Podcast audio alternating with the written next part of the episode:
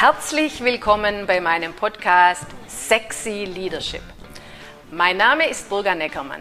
Meine Leidenschaft ist es, Menschen zu authentischen Leadern zu machen im Business und privat. Hier geht es um alle Themen rund um Menschenführung, Selbstführung, Unternehmensführung und vieles mehr.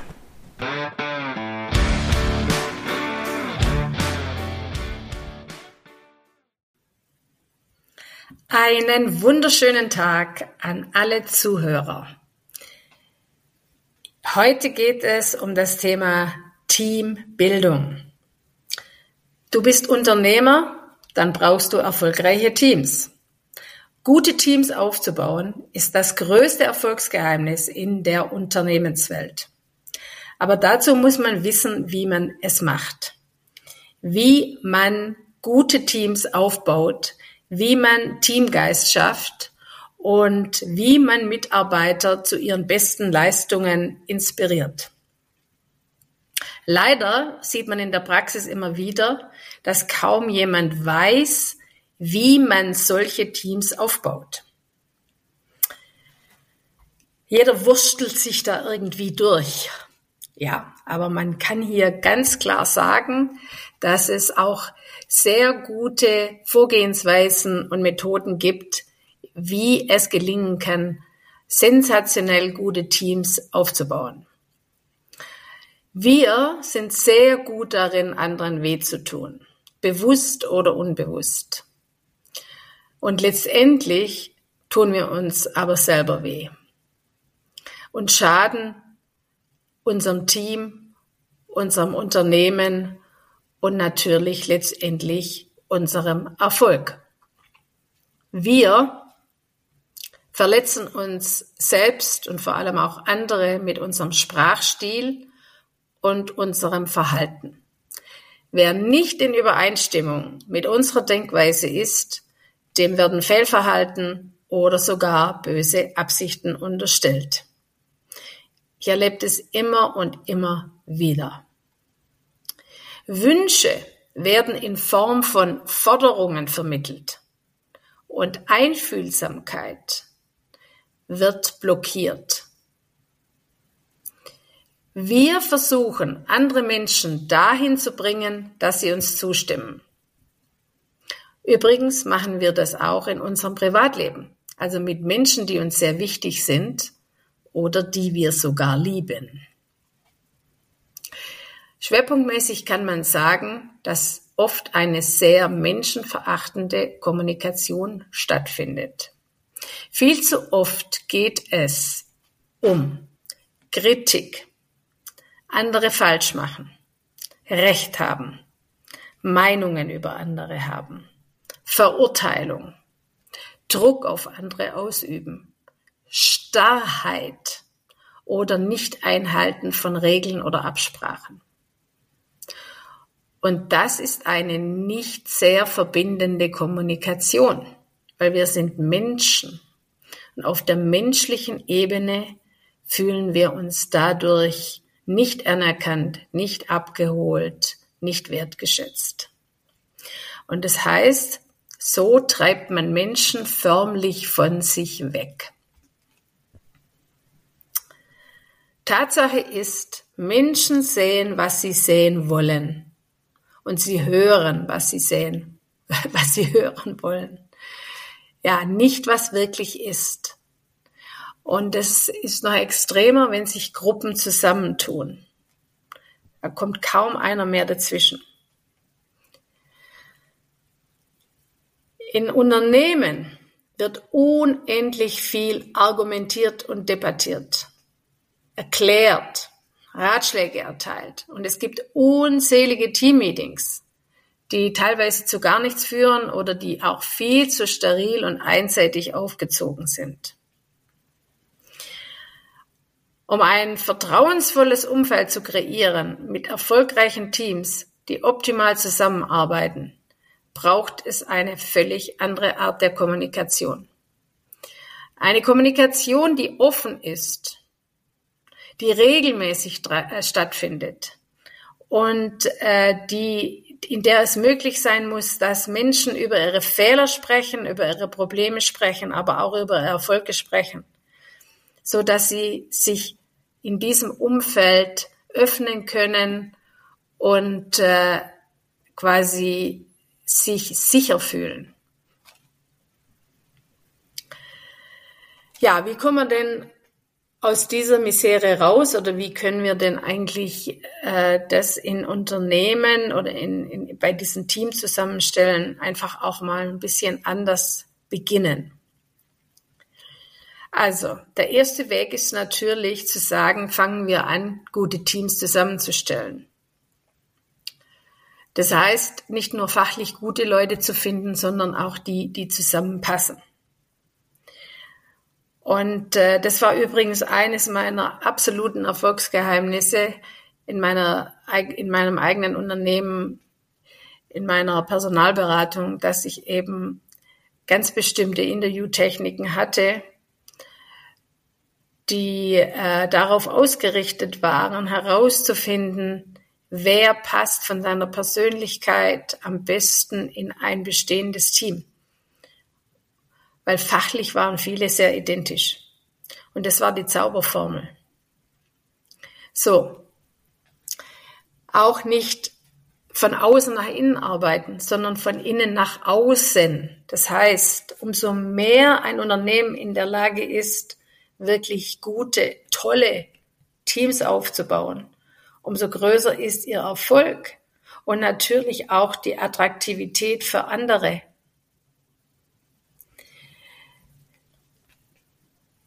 einen guten Teamgeist hinzukriegen. Das muss man sich so ein bisschen vorstellen, wie beim Sport.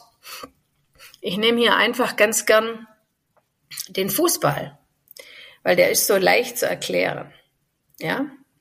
Also, beim Fußball ist es relativ klar und eindeutig, wo alle hinwollen. Ja? Ganz klar. Hier ist das Tor, hier ist das Ziel und hier muss der Ball rein. Auch was wollen wir erreichen?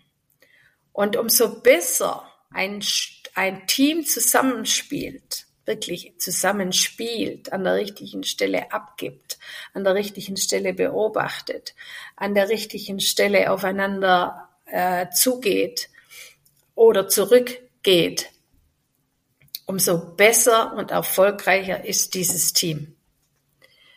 Und das hat mit Spiel zu tun. Ja, richtig, richtig gehört. Spiel. Spielerisch etwas erreichen ist das Machtvollste, was es gibt. Und es macht am meisten Spaß. Also, wie kriegt man das in einem Unternehmen hin, dass man so einen Teamgeist schafft, der die Mitarbeiter anspornt, das Beste zu geben? Das heißt natürlich, man muss solche Teams inspirieren. Ja?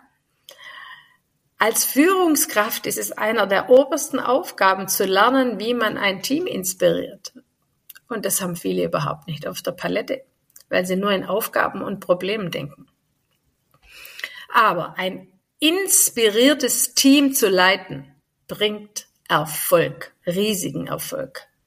Und es macht vor allem jeden Tag Freude, mit diesem Team zu arbeiten und man bekommt selber Energie und Kraft.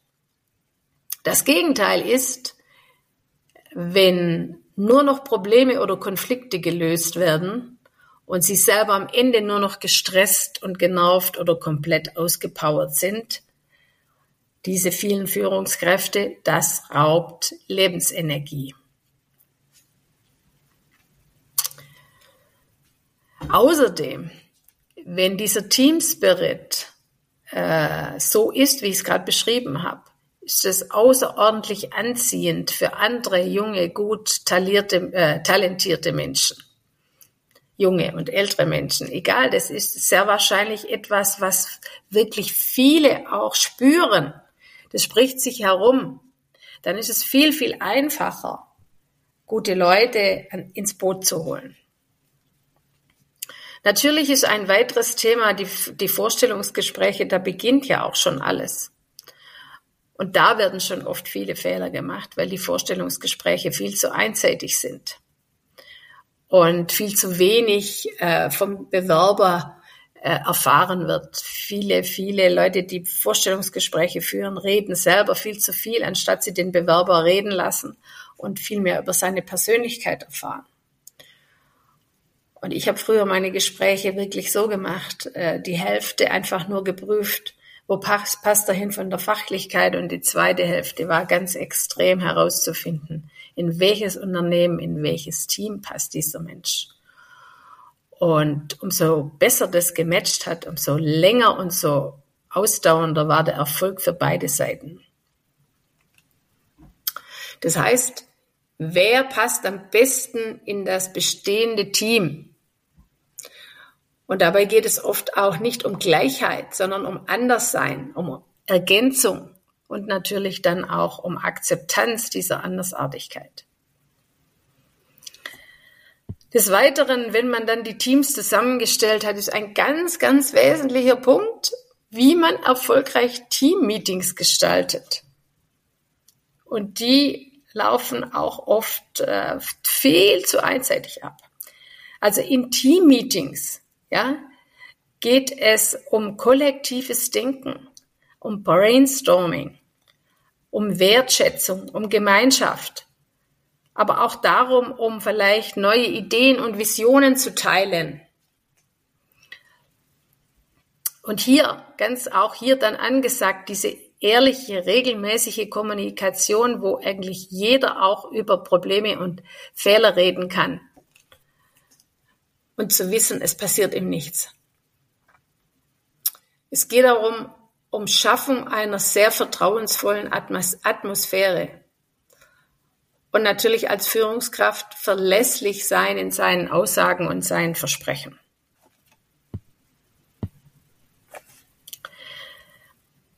Ein gutes Team ist eins, wo die Mitarbeiter sich untereinander sehr gut verstehen.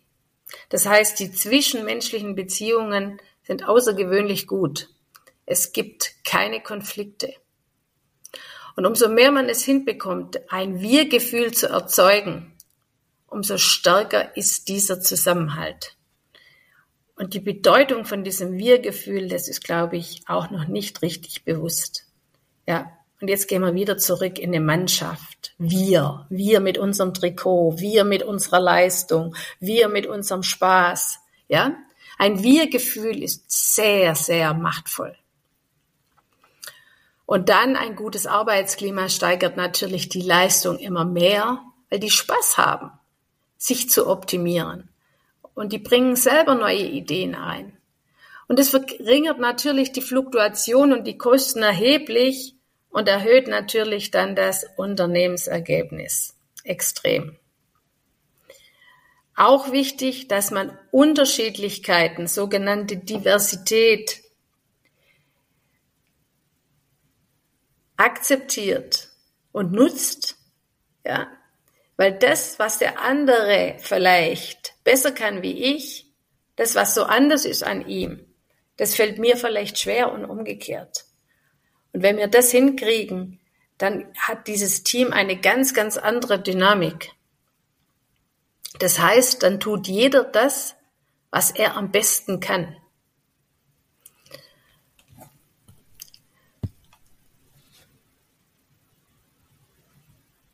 Ja, so würde es einigermaßen funktionieren. Es gibt natürlich da ganz bestimmte Vorgehensweisen, wie man äh, mit diesen Themen umgeht, auch mit dem, was ich vorher gesagt habe. Es gibt für alles eine, eine andere Form des Umgangs miteinander. Und äh, wenn Sie Fragen zu diesem Thema haben, melden Sie sich einfach bei mir. Ich würde mich sehr freuen.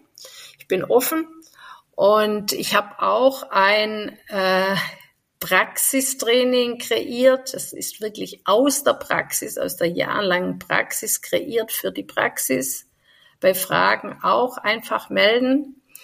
Und deshalb äh, freue ich mich, jetzt hier zum Schluss zu kommen und wünsche allen noch einen wunderschönen Tag. Bis zum nächsten Male. Ciao. Das war Sexy Leadership mit Burga Neckermann. Du willst mehr davon? Dann folge mir auf Instagram und entdecke meine Webseite. Alle Links findest du auch in der Podcast-Beschreibung.